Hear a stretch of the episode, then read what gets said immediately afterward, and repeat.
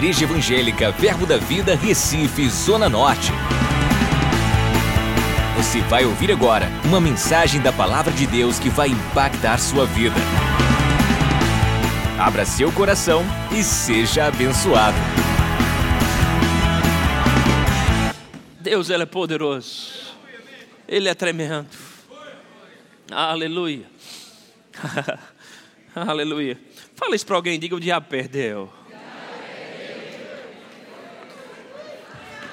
Uma semana inteira de trabalho. Aí vem a unção do Senhor e quebra num só. Uh! Aleluia. Deus, Ele é poderoso. Deus, Ele é tão poderoso que até aquilo que você errou, Ele pode entrar na tua vida e mudar tudo. Sério isso? Um homem de Deus chamado Davi, ele errou sério com uma mulher chamada Betseba. Mas daquela relação dele com ela nasce um filho chamado Salomão. Uau! Salomão, os profetas apelidavam ele de Gedidias, significa muito amado pelo Senhor. O maior erro de Salomão tinha tantos filhos legítimos, mas Deus escolhe Salomão, fruto do maior erro de Davi, para ser o rei ungido com a sabedoria espetacular. Deus ele é tão poderoso que se encontrar em você arrependimento, ele pode entrar na tua vida e mudar toda a história. E, e onde era uma vergonha, ser dupla honra operando em você. O filho que poderia ser a vergonha de Davi foi a maior honra da vida de Davi. Aleluia. Deus, se você abrir espaço, Ele pode entrar na tua vida. E até mesmo o mal que pessoas quiseram fazer com você, Ele pode entrar e reverter isso numa grande bênção. Aleluia. Aleluia. Você está pronto para estudar a palavra de Deus?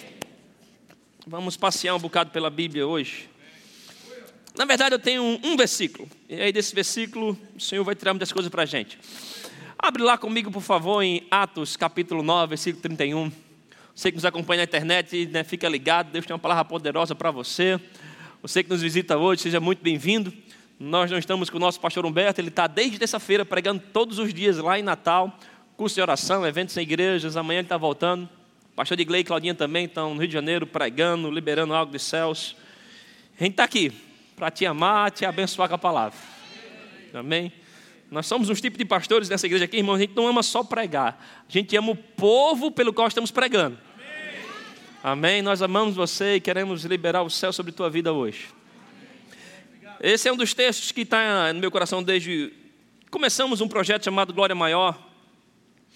E eu comecei a lembrar de quando nós lançamos o projeto que nos trouxe até aqui e passeamos um bom texto, um bom tempo sobre esse texto, a palavra de Deus que aqui ele transmite um pouco do que era a igreja, né, no padrão da igreja inicial, a igreja primogênita. Uma igreja que pode nos nortear e servir de modelo para algumas coisas. É bem certo que muito, aqui estava iniciando muitas coisas, mas nós teremos, queremos tirar alguns valores daqui. Amém? E eu fiquei pensando muito né, sobre o que é igreja hoje, o que nós somos como igreja. Quando me referi à igreja hoje, estou falando em dois sentidos, tanto né, na estrutura e no coletivo aqui, como quanto a você como pessoa. Afinal de contas, você hoje é santuário do Espírito Santo, você é a igreja do Deus vivo. Amém? O Espírito de Deus, ele não habita em paredes, ele habita dentro de você. Amém? E quando então eu vou me referir muito a essa expressão igreja hoje, então quando eu falar igreja, pensa coletivo e individual. Amém? Eu penso muito sobre que essa semana orando ao Senhor, o que é que Ele quer de nós como igreja. Amém? Né, nós nos reunimos aqui não apenas para aprender né, algumas maneiras de tirar algo de Deus, mas nós devemos nos reunir aqui com um temor em coração para entender o que é que Ele quer de nós, o que é que Ele quer fazer em nós. Amém? A gente não vem aqui só para poder pegar algumas manhas na Bíblia e dizer, não, agora eu vou conseguir minha casa própria, agora eu vou conseguir meu carro, pró, meu carro é, novo. Não, não, não. Nos reunimos aqui para entender o que é que Deus quer fazer em nós. Nos transformar, aleluia. Afinal de contas, prosperidade não é ter, é ser. Amém? É ser filho de Deus. E eu quero pegar esse texto e passear com você e entendemos o que é que Deus quer de nós como igreja, como corpo de Cristo. Amém? Atos 9, 31, a gente vai ler esse versículo várias vezes hoje.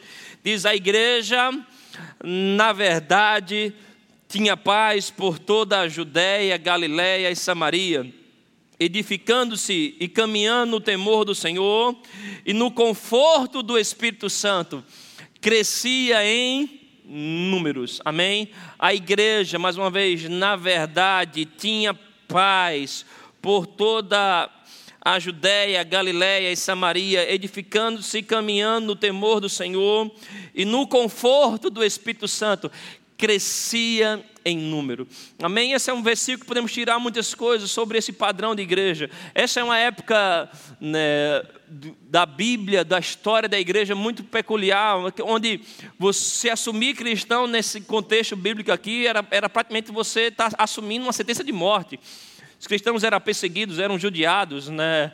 e eles eram debochados. Eu, eu vim de uma época, 20 anos atrás, em colegial, onde o motivo do nosso bullying, né, porque a gente tinha um nariz grande, nariz, ou uma orelha grande, ou porque era magrelo demais, gordo demais. O nosso bullying era porque a gente era crente. Amém? É na época de perseguição. Hoje, na verdade, quando você, né, como cristão, independente da igreja que você faz parte, uma igreja abençoada como essa, conhecida como essa, é até status, dá até moral saber que você é um cara crente hoje. Mas aqui estamos falando de um contexto de perseguição dessa igreja nasce. E mesmo nesse contexto de muita pressão e de perseguição, eles tinham uma plenitude de atividades divinas. Amém? E porque nós aprendemos já desde então com isso que o que determina o fluir de uma igreja não é o bem-estar social, não é o quão bem vai a economia da, da, da, da nação, a, o governo da nação, se for bem, maravilha.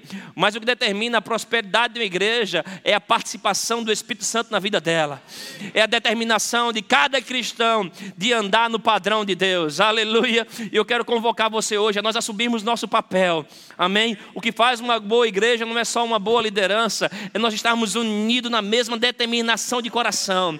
E eu quero convocar a você a estar ligado de coração, porque é tempo, irmãos, de avivamento. É tempo de fazermos coisas maiores em Deus. É tempo de vivermos na bênção do Senhor. Aleluia. O que é a bênção do Senhor? É quando uma intervenção divina entra na tua vida e leva você a viver coisas maiores e melhores do que a tua capacidade conseguiria desfrutar ou fazer acontecer. Deixa eu repetir isso.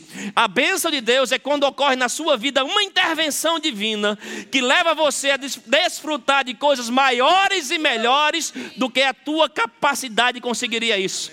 Eu vim te chamar, te convidar, te convidar é tempo de nós vivermos nessa bênção de coisas maiores. Coisas maiores coisas melhores. Aleluia. Aqui ele fala sobre igreja. A igreja, irmãos, é uma ideia que nasceu nas mentes de Jesus, nos lábios de Jesus. Em Mateus 16, Jesus diz: Eu edificarei a minha igreja. Amém? Eu edificarei a minha igreja. Naquele contexto de Mateus 16, quando Jesus fala isso, alguns historiadores da Bíblia dizem que ele estava numa espécie de uma cidade chamada Cesareia de Filipe uma cidade de, onde o Império Romano dominava. Ele estava ao lado de uma montanha que, diz os historiadores, que tinha várias imagens de imperadores romanos, os Césares. Aqueles homens, quando conquistavam uma, uma nação, uma cidade, eles tinham em mente, quando conquistavam aquela nação, não destruir aquela nação, mas modificar ela e trazer a cultura romana para aquela cidade. Amém? O índio de Pernambuco tem, tem uma expressão chamada Nova Roma, de bravos guerreiros, Pernambuco, imortal, imortal. Essa era a mentalidade do César, de em cada nação, cada cidade conquistada, eles transformaram aquilo numa nova Roma. Então ele tinha um grupo de conselheiros, pessoas extraordinárias, que os aconselhavam a como colocar as leis de Roma naquela cidade, a cultura de Roma, a arquitetura de Roma, a comida de Roma, as vestes de Roma naquela cidade. O nome desse grupo era Eclésia. Amém? Que traduzido para a gente significa igreja. E Jesus está diante daquelas imagens daqueles Césares nessa cidade, falando com seus discípulos, e ele está mais ou menos dizendo assim: ele diz, olha, está vendo esse César aqui? Está vendo esse grupo de líderes que ele tem aqui? E tinha a imagem da eclésia do César. E Jesus estava dizendo: olha, eu também vou construir para mim uma eclésia. Um grupo de pessoas que vai pegar a, a, minha cultura, a cultura do meu reino, e eles vão se infiltrar na sociedade e vão levar para cada área da sociedade aquilo que Deus pensa. Aleluia! O reino de Deus, o reino de justiça, paz e alegria. E aí nasceu essa nossa comunhão aqui hoje.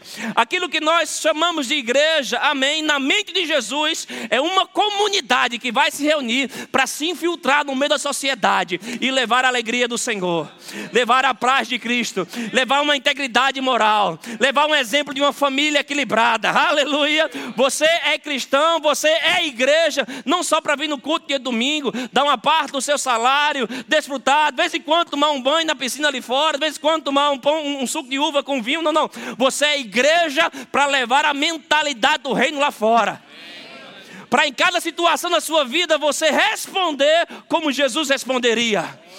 Oh, aleluia. Tem alguém que é igreja aqui? Então, na mente de Jesus, quando Ele constituiu você como igreja, quando Ele nos chamou para sermos igreja, Ele espera que a cada dia, na sua segunda, sua terça-feira, sua quarta-feira, você dê um exemplo lá fora. Você demonstre lá fora o que é ser um cristão. Cristão, por definição, um pequeno Cristo, um exemplo de Cristo. Então, o que Deus espera com você, Deus capacita você para isso. Por isso que Ele colocou, colocou em você o mesmo Espírito que opera em Jesus, para que esse Espírito Santo te capacite a dar as mesmas respostas que Jesus daria.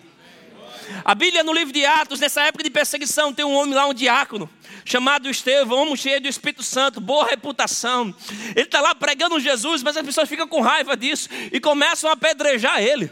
O que me encanta é que Estevão, cheio do Espírito Santo, ele tem a mesma reação que Jesus teve na cruz. Ele olha para aquele povo e diz: Senhor, perdoa eles, eles não sabem o que fazem. Aleluia. Por que você fica cheio do Espírito Santo? É para ficar emocionado no culto? Não, não, não, não. Isso é o efeito colateral da unção. Você fica cheio do Espírito Santo para lá fora, reagir como Jesus reagiria. Dar resposta como igreja que Jesus daria. Afinal de contas, a igreja é o corpo de Cristo, a plenitude daquele que enche todas as coisas. Então você é cheio do Espírito Santo para lá fora, aleluia, andar em amor, andar em paz, andar no fruto do Espírito, abençoar, perdoar pessoas, ser generoso com as pessoas. Você é igreja para representar Jesus. O Senhor nos chamou para sermos igreja para representarmos Jesus. Igreja não é uma religião, igreja não é um conjunto de pessoas religiosas. Igreja é corpo, igreja é família, igreja é lugar de treinamento, aleluia. Onde a gente vem aqui e lá fora você dá de provas, aleluia. Eu gosto de uma frase da Joyce Maia, uma mulher de Deus, me abençoa muito. Ela diz: Olha, pregue sempre, se possível, fala alguma coisa. Pregue com a sua vida. Que pessoas olhem para você e vejam Jesus nas suas ações, nas suas respostas. Essa semana teve um, um, um, início de tumulto aqui na porta da igreja. Eu fui lá resolver. E tinha uns irmãos aqui, uns irmãos, amém, já estou profetizando. Um, uns abençoados, eles trabalham aqui para a lanchonete do lado, entregando. E ficam aqui na frente. E, e eu fui lá resolver a situação e eu vi como eles estavam vendo. Todo mundo cruzou, eles cruzaram o braço, começaram a cutucar um outro e diz: Olha aí, e aí? Quando cheguei lá, rapaz, eu dei a mão a ele, abracei aquele senhor, fiz, rapaz, ele pediu desculpa, eu também pedi desculpa a ele. Ficou uns três pedidos de desculpa, vai cá. A gente facilitou o que ele precisava. Quando ele saiu, eu dei uma olhadinha de lado para o rapaz, o rapaz, como não, rapaz. Pessoas estão vendo a sua pregação, a sua vida. A sua melhor pregação é a sua vida. Igreja, igreja é corpo de Cristo, igreja é, é, é um lugar, é a casa de Deus. Olha, na Bíblia, em Gênesis 28, fala de Jacó. Jacó, ele tem uma visão. Ele vai dormir, ele bota uma pedra, tudo isso tem um significado. Gênesis 28, verso 13 em diante. Ele tem um sonho, no sonho ele vê uma escada saindo da terra até o mais alto céus. E ele vê céus abertos e ao lado daquela escada o Senhor e anjos subindo e descendo naquele lugar. O Senhor então diz para ele a mesma coisa que falou para o avô dele, Abraão: diz, Olha, eu sou o Deus de Abraão, Isaac e Jacó.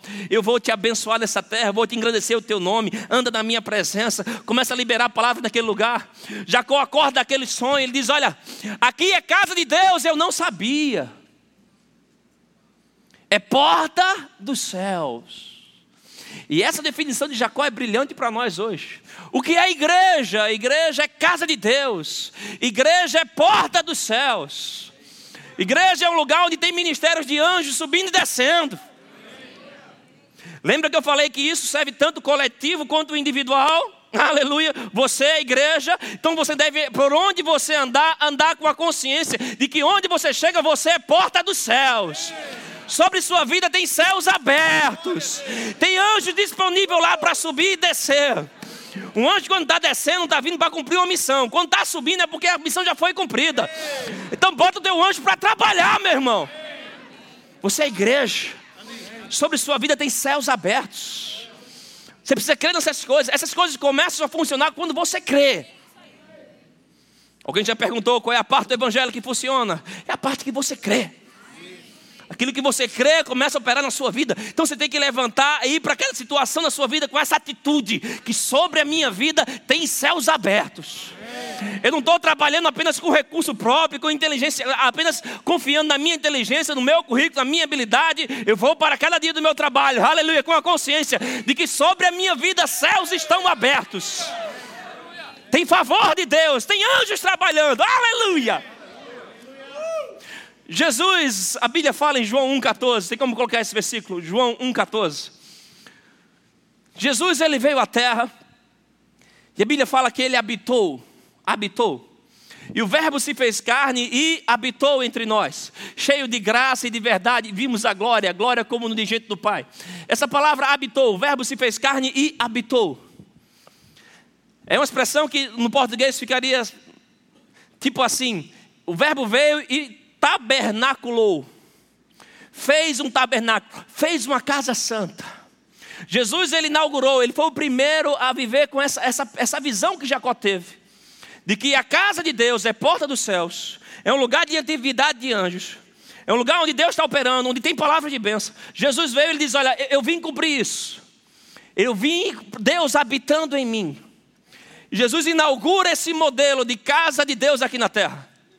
Até então eles entendiam que o lugar de Deus vinha era um, um tabernáculo, onde eles vinham a cada ano, faziam um sacrifício, e vez ou outra Deus descia naquele lugar. Mas agora Jesus inaugura um novo modelo de igreja.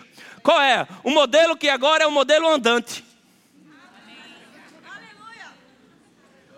Atos 10, 38 diz que Jesus, aleluia, Deus ungiu Jesus de Nazaré com o Espírito Santo com poder, o qual andou por toda parte fazendo bem, aleluia. O modelo de igreja de Deus hoje não só se resume a uma arquitetura de uma quatro paredes, é, é em mim e em você. Aonde você anda, céus abertos, aleluia, porta do céu sobre nossas vidas. Em João, no capítulo 1, versículo 50, ele usa algumas expressões que Jacó usou. João 1, versículo 50. Põe, por favor. Ao que Jesus lhe respondeu, porque te disse que te vi debaixo da figueira, crês? Pois coisas maiores do que estas. Diga para alguém perto de você, diga, meu irmão, se prepare para ver coisas maiores. Aleluia. Diga para outra pessoa, diga, se prepare para ver coisas maiores. Verso 51. E acrescentou: Em verdade, em verdade vos digo que vereis o céu e os anjos de Deus subindo e descendo sobre o filho do homem. Aleluia. Aonde é que agora esse filho do homem, Jesus, habita dentro de você? Aleluia. E, e, esse modelo novo de igreja que Jesus estreou, aleluia, ele agora fez de nós a sua igreja. Então você hoje, como pessoa, você, nós, como corpo de Cristo, somos a casa do Deus vivo lugar de habitação, aleluia, portas dos céus. Então você tem que sair daqui hoje e amanhecer a sua segunda-feira com uma consciência. Quem passar por mim tem que ter uma experiência celestial. Aleluia. Amanhecer com esse encorajamento, com essa disposição de quem tiver um encontro com você, aleluia, tem que ter uma experiência celestial. Tem que encontrar em você algo de Deus. Até o teu par do Senhor, o teu bom dia para alguém tem que ser diferente. Você é porta dos céus. Tem pessoas aí fora perdidas, desorientadas, elas vão ter encontro com Jesus. Não é quando você convidar ela para a igreja, é quando você for quer uma igreja para ela lá fora. Cause nas pessoas uma experiência divina. Ore por alguém nessa semana, libere algo de Deus para alguém nessa semana. Aleluia, abençoe alguém de alguma maneira, dê a ela alguma oportunidade, dê a ela alguma oferta, abençoe ela com uma mensagem. Seja a porta dos céus para alguém. Você é a igreja. Atos 9, 31. Atos 9, 31, mais uma vez. A gente vai usar muito esse texto. Diz a igreja, na verdade.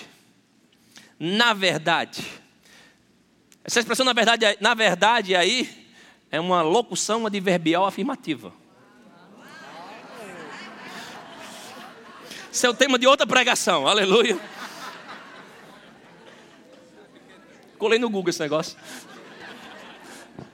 Eu estava com meu receio era o professor Eduardo estar tá aqui no culto. Eu fiz a parte, não posso dar, né? Então, na verdade, aqui, ele não está lá em cima, né? Então, aleluia. Foi bem, professor? Locução adverbial afirmativa, na verdade. É como se aí fosse certamente, seguramente, uma coisa assim. Mas eu quero pedir licença para usar essa expressão na verdade. Por quê? Porque em 1 Timóteo 3,15 diz que a igreja, que é a casa do Deus vivo, ela é coluna, ela é baluarte da verdade.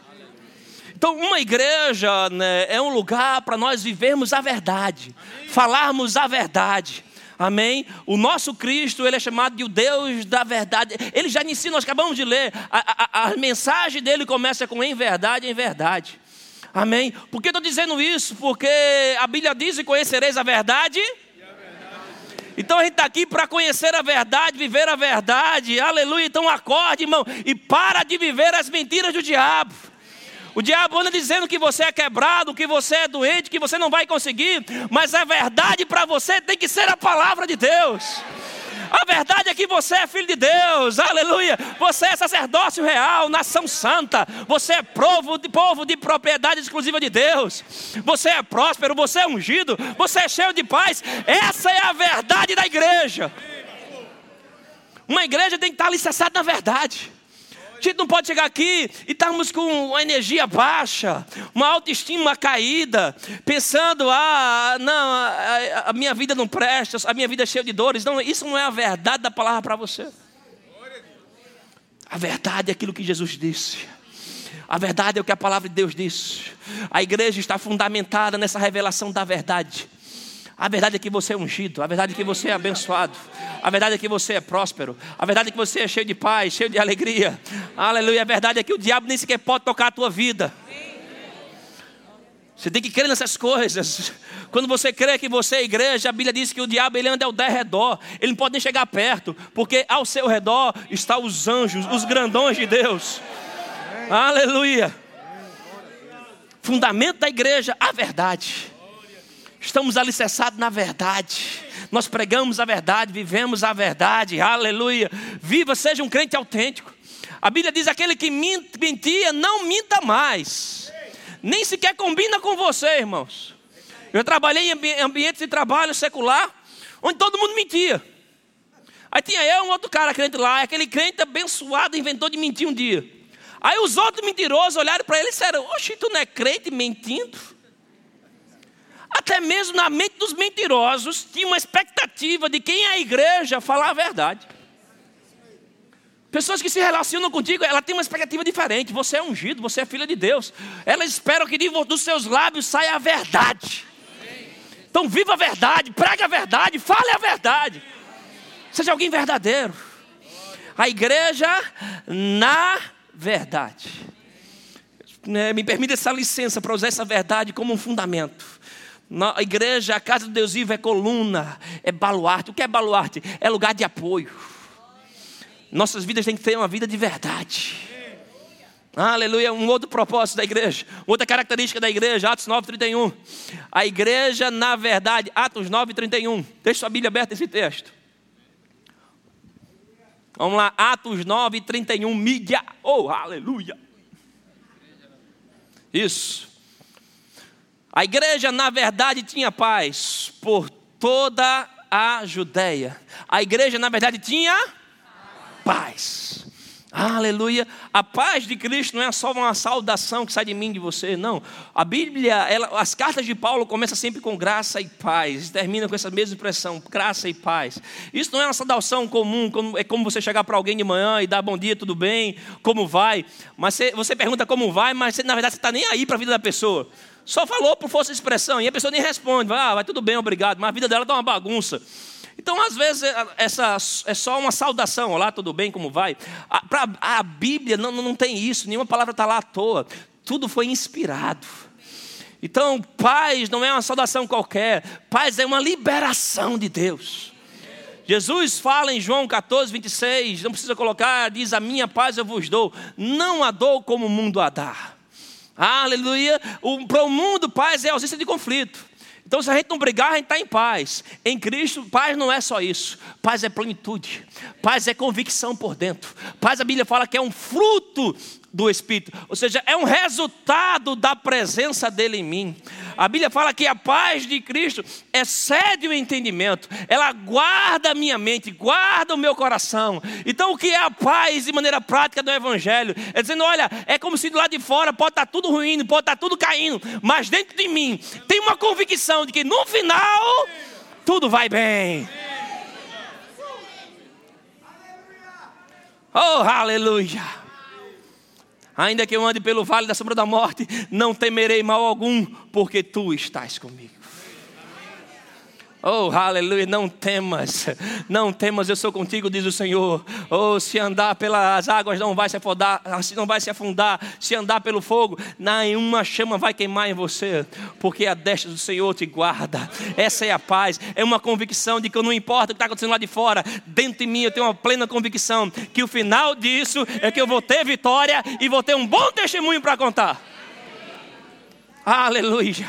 Então, quando você der a paz do Senhor para alguém, não fala como uma saudação qualquer. Você é igreja, você é porta dos céus. Quando você está dando paz para alguém, para alguém, você está liberando os céus para ela. Jesus aparece para os discípulos depois de citado. A primeira coisa que ele diz é paz. Paz seja convosco. Aleluia. Quando encontrar com alguém, libera essa paz. Libera essa paz.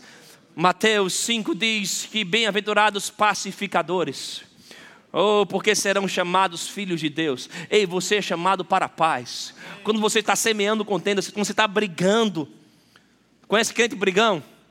Já ouviu falar, né? Quando você está em contenda, você está renunciando à sua posição de filho de Deus. Isso é forte, eu repito isso para você. Bem-aventurados pacificadores, porque serão chamados filhos de Deus. Quando você decide não viver em paz, mas está vivendo em contenda, em briga o tempo todo, você está dizendo para Deus: Eu renuncio à minha posição de filho. Porque os filhos serão pacificadores. Os filhos serão aqueles que vão buscar pela paz. A Bíblia diz: No que depender de vós, tende paz. Então, igreja é um ambiente de paz. A sua vida é um ambiente de então, quando estiver trabalhando nas atividades da igreja, seja, alguém que semeia paz. Quando estiver na sua família, na sua casa, seja alguém que semeia paz. O fruto da justiça, paz. O que é o fruto da justiça, pastor? Isso é bonito, mas eu não entendo. O fruto da justiça é o resultado de você andar com Jesus. O resultado de você andar com Jesus é viver em paz. Semeie paz, plante paz. é uma marca de uma igreja Amém? Qual é, como, é, como Deus espera de nós como igreja? Uma igreja que vive em paz. Então renuncie toda contenda, toda fofoca, toda inimizade, toda ira nesse lugar. Aleluia. Aleluia, aleluia. Você é chamado para viver em paz, para ser o semeador da paz, para liberar a paz. Da tua boca não pode sair semente de contenda. Você é filho de Deus e os filhos de Deus são semeadores de paz. A igreja, na verdade, fundamentada na verdade, é uma igreja que tem paz, paz, paz. Vamos lá, Atos 9, 31. A igreja, na verdade, tinha paz por toda a Judéia, Galiléia e Samaria, edificando-se. Edificando-se. Edificando-se. Jesus, ele diz em Mateus 16: Eu edificarei a minha igreja. Edificarei a minha igreja. O que é edificar? É colocar fundamentos. Você tem que ser um crente que tem fundamentos dentro de você. Você não pode ser um crente vazio de palavra, vazio de doutrina. Amém? O propósito de nos reunirmos em cada culto, quinta-feira, domingo de manhã, domingo tarde, domingo à noite. Né? Abrindo até parênteses aqui, Deus ele não é mais Deus no domingo à noite do que é na quinta-feira. Aleluia. Cada reunião aqui tem um propósito, tem um resultado na sua vida. Amém? E um grande resultado, Jesus já dizendo: Eu edificarei a minha igreja. Então, igreja é um lugar para nós nos edificarmos, nos fortalecermos temos fundamentos de fé, de amor, de esperança em nós. Amém? Para que quando vier, irmãos, os ventos lá fora, você não ruir. O Senhor Jesus, ele diz né, que aquele que ouve a palavra e pratica, é semelhante a alguém que edificou a sua casa sobre a rocha. O que ouve e não pratica é semelhante a alguém que edificou sobre a areia. Um tem um fundamento sólido, firmeza, o outro tem um fundamento fraco. Diz que para os dois vem tempestades. Para os dois vem tempos difíceis, vem problemas, vem situações contrárias. Aquele que pratica a palavra, no final diz que permanece inabalável. Mas o crente que não tem fundamento, ele vai ruir. Ele vai se quebrar, ele vai murmurar. Ele vai dizer, mas eu ouvi a palavra, sim, mas ouvir a palavra por si só não tem resultado. Você precisa praticar a palavra. Colocar fundamentos em você. Amém? Ser um leitor da Bíblia, ter fundamentos praticados em você. Alguém que anda pela fé, alguém que vive pela fé, fala fé, anda em amor. Fundamentos da palavra de Deus, irmãos. Edificação. Igreja é lugar de edificação. Porque nós viemos, vemos em cada culto aqui ouvir a palavra, porque aqui nós somos edificados, fortalecidos. Amém. Aleluia. Alguém, uma vez, eu vi isso, acho que foi um.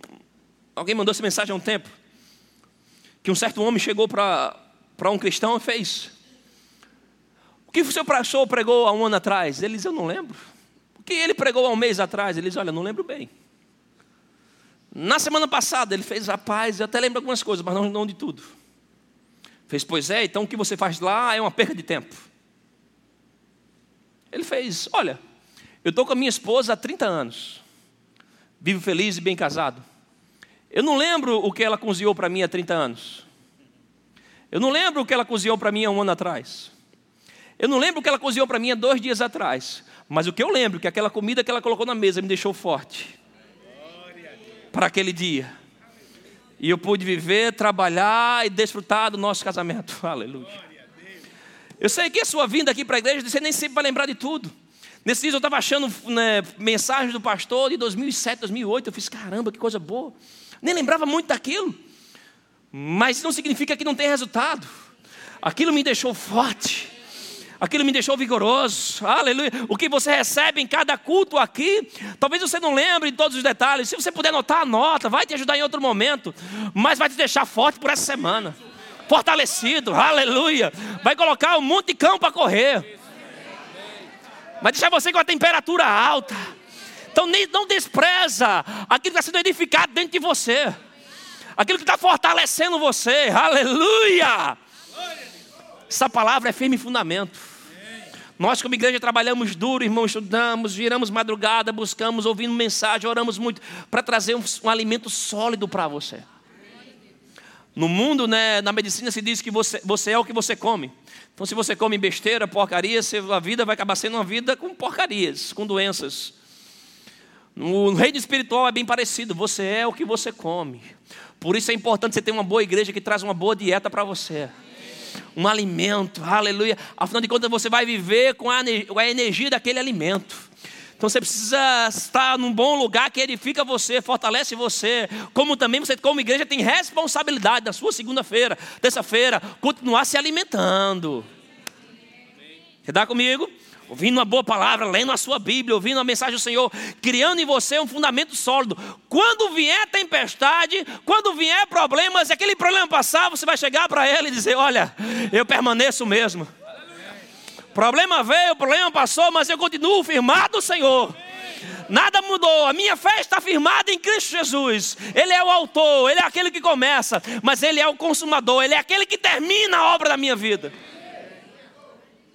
Eu creio, aquele que começou a obra na sua vida, ele há de completá-la em Cristo Jesus.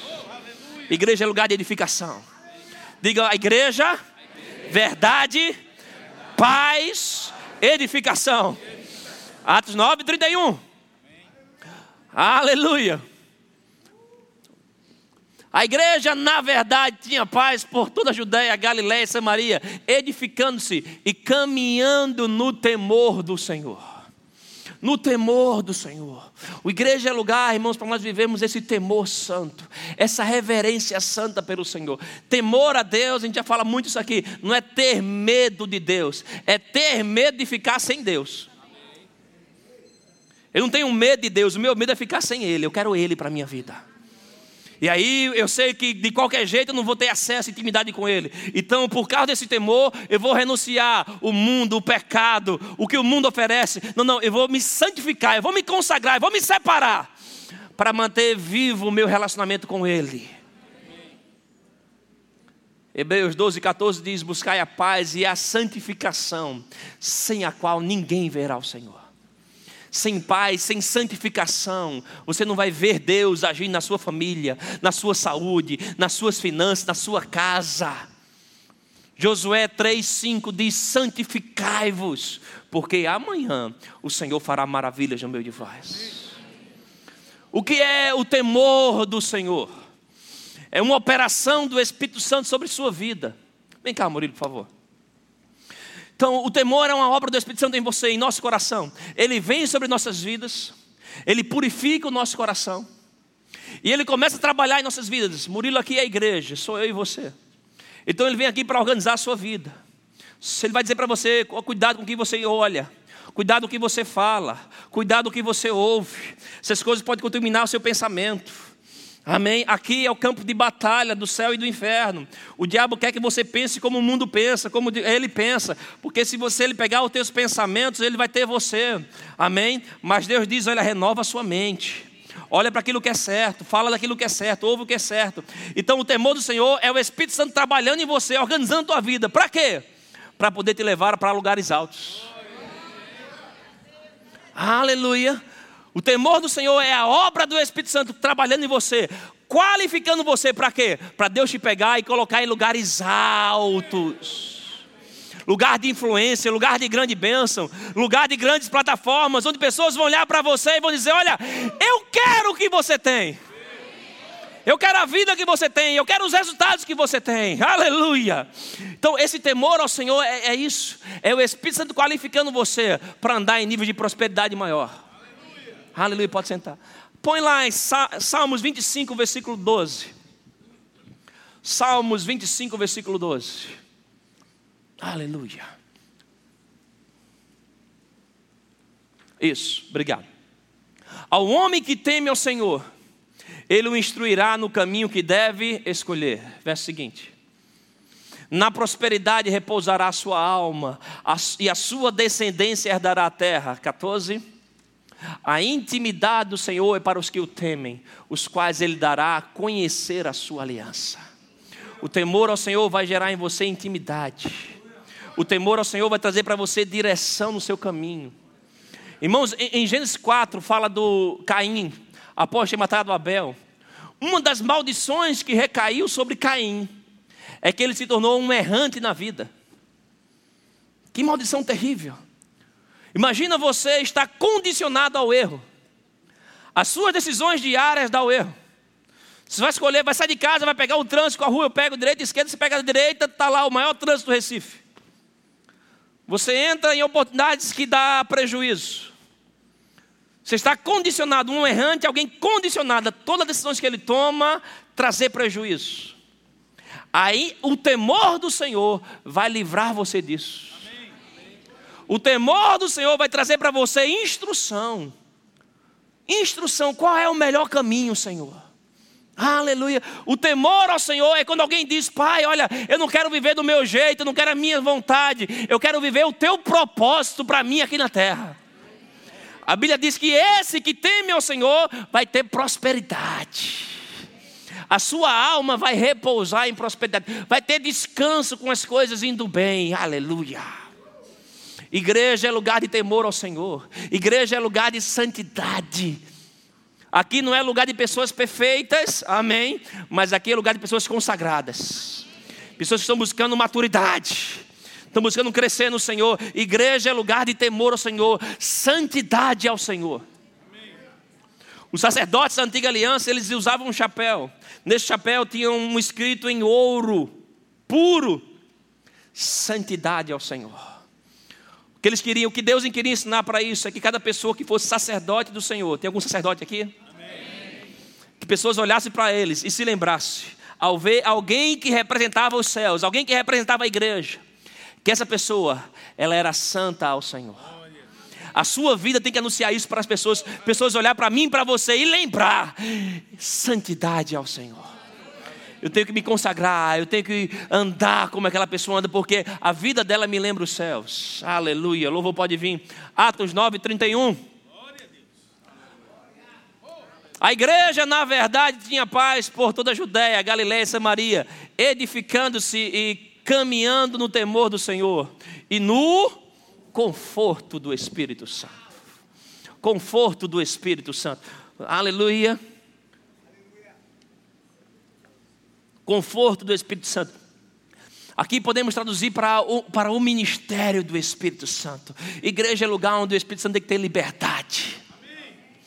A igreja não depende de habilidade de homens. Em Zacarias, o Senhor convoca os líderes lá a restaurar a igreja, o templo deles.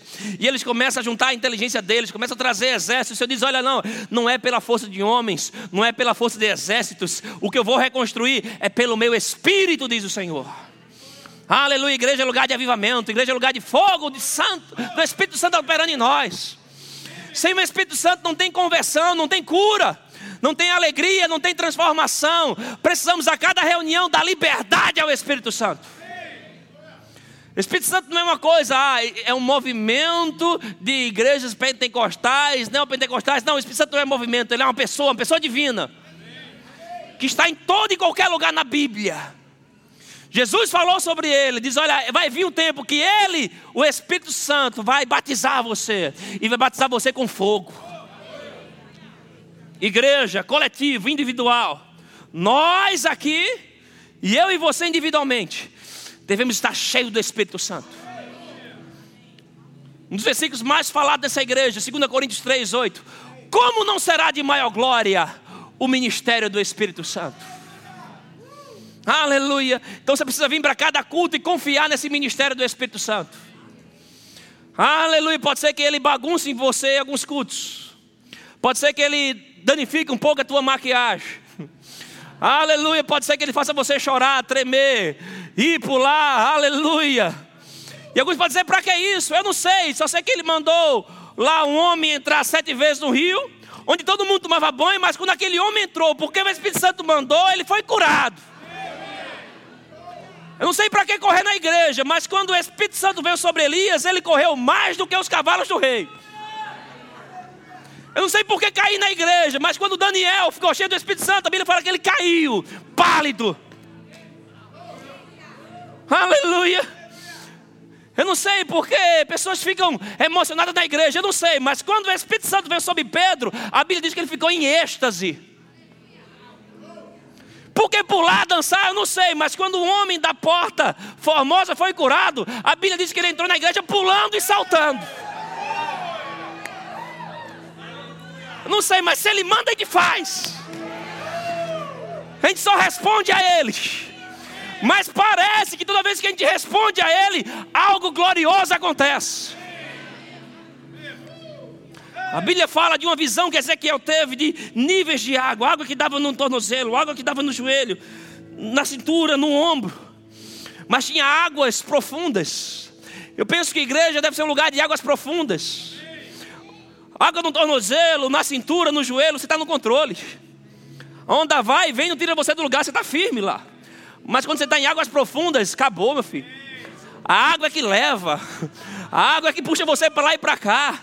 Quando você está em níveis profundos de intimidade com o Espírito Santo, acabou. Você fica fora do controle.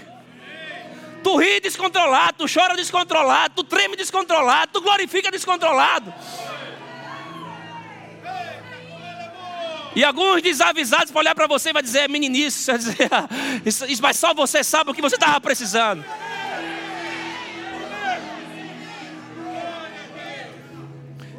Semana eu estava me lembrando aqui, pessoas, quando eu estava me mudando, eu precisei fazer uma reforma na casa. E alguns foram me visitar no meio da reforma. Quando chegaram lá, disseram: Meu Deus, você vai morar aqui? Que casa bagunçada. Porque eles estavam vendo o momento, mas eu vi o final. Depois que o velho saiu, o novo entrou, disseram: Uau! Talvez alguns encontrem com você no culto e vão pegar você em reforma. Talvez pegue algumas bagunças. Talvez pegue você chorando demais, tremendo demais, rindo demais. Mas Deus tem uma imagem de você no final. Então não é que as coisas estão em, em desordem na tua vida, não, não, não. É que você está em reforma.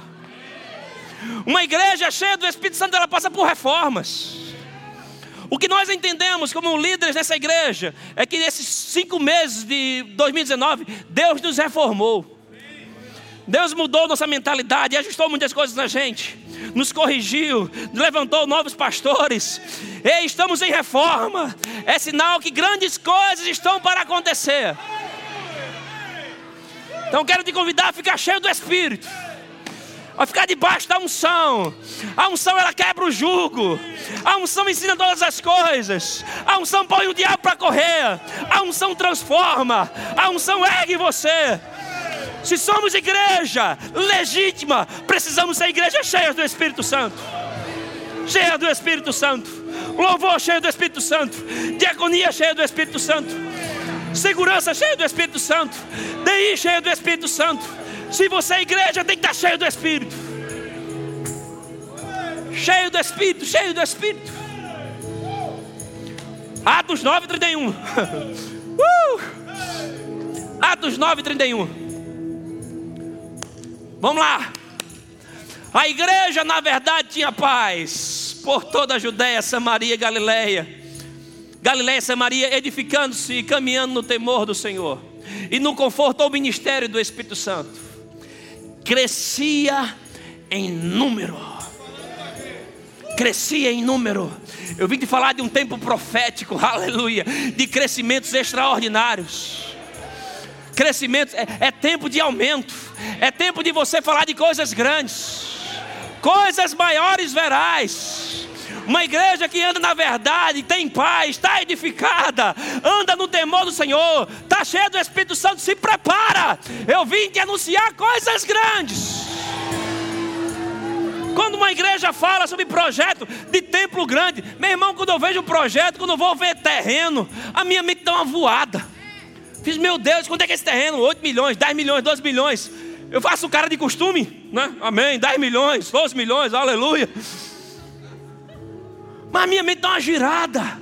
Mas sabe o que eu sinto? Deus falando conosco ali: ei, é tempo de coisas maiores. É tempo de você falar do novo de Deus. É tempo de você falar de novas oportunidades. Esse é o espírito da fé, eu criei, por isso falei. É tempo de falar de aumento. É tempo de falar de novas moedas. Fala de dólar, fala de euro. Aleluia! Começa a falar sobre essas coisas. Você que opera em centenas, começa a falar de milhares. Você que opera em milhares, começa a falar de centenas de milhares. Você que opera em centenas de milhares, começa a falar de milhões. É tempo de coisas maiores. Eu entrei em 2019, a primeira mensagem que eu recebi nesse ano, dia 1 de janeiro, foi meu pai dizendo: Olha, voltei, tive uma experiência com Deus. Estou restaurando o meu ministério. É um novo tempo da minha vida, da minha casa visual, é um ano de coisas incomuns. Eu passei anos orando pelo meu pai, e ele inaugura um ano começando firmado em Deus. Hoje é um dos pregadores do Verbo da Vida Surubim. É, é tempo de coisas incomuns. É tempo daquilo que você orou, aleluia. Investiu tempo, ter grandes rompimentos, você entrar em números maiores. Números maiores, resultados maiores. Oh, aleluia. Tem uma igreja aqui cheia do Espírito Santo. Uh, aleluia. Não sei você, mas estou incendiado por dentro. Estou incendiado. Eu quero andar nessa verdade. Eu quero andar nesse fundamento. Edificado. No temor do Senhor. Se prepara, Satanás. É, coisa, é tempo de coisas maiores. Coisas maiores. Aquilo que você jamais viu, imaginou, pensou. Deus tem preparado. Só esperando você crer nisso. Então ativa a tua fé. A tua fé ativa a unção de Deus. Uma igreja cheia do Espírito Santo vai provar de milagres extraordinários. Nessa igreja aqui, Deus fazia milagres extraordinários pelas mãos, aleluia. Pelas mãos, se prepara que as tuas mãos vão operar milagres extraordinários. Oh, aleluia. Levante suas mãos e vá se enchendo do Espírito Santo. Oh, começa a orar em outras línguas, começa a orar no Espírito. Aleluia, vá se enchendo do Espírito Santo. Oh, meu Deus do céu. Isso, enchei-vos, enchei-vos. Igreja, temor ao Senhor. Igreja, edificação. Igreja tem paz. Igreja tem verdade. Igreja tem rompimentos. Igreja tem unção de rompimento. Igreja tem conquistas. É tempo de você crescer em números, aumentos de salário, aumentos de função. Oh, aleluia! Aumento de resultados. Deixa essa unção de aumento pegar você. Aleluia! O Senhor nos aumentará a bênção mais e mais. Mais e mais, mais e mais, mais e mais. Oh, aleluia! Mais e mais, mais e mais. Aquela segunda música que nós cantamos, a segunda música do Marco Brunet. Aleluia, mais e mais. Continue falando do Espírito. Uh, mais e mais. Mais e mais, mais e mais. Mais e mais. Uh, tem uma unção de aumento na casa. Oh, edificarei a minha igreja. Edificarei a minha igreja. Edificarei a minha igreja. Oh, aleluia. Edificarei a minha igreja.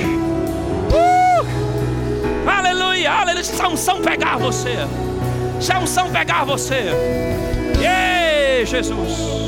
Não por força, não por violência, mas pelo meu espírito, diz o Senhor.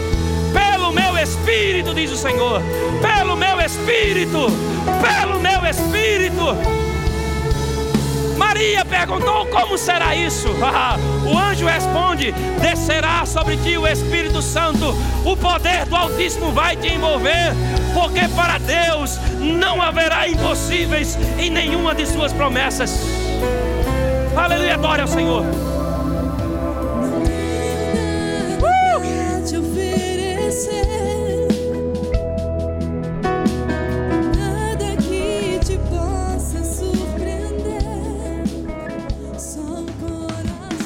Acesse já nosso site verbozonanorte.com, além das nossas redes sociais no Facebook, Instagram e nosso canal no YouTube pelo endereço Verbo Zona Norte Recife.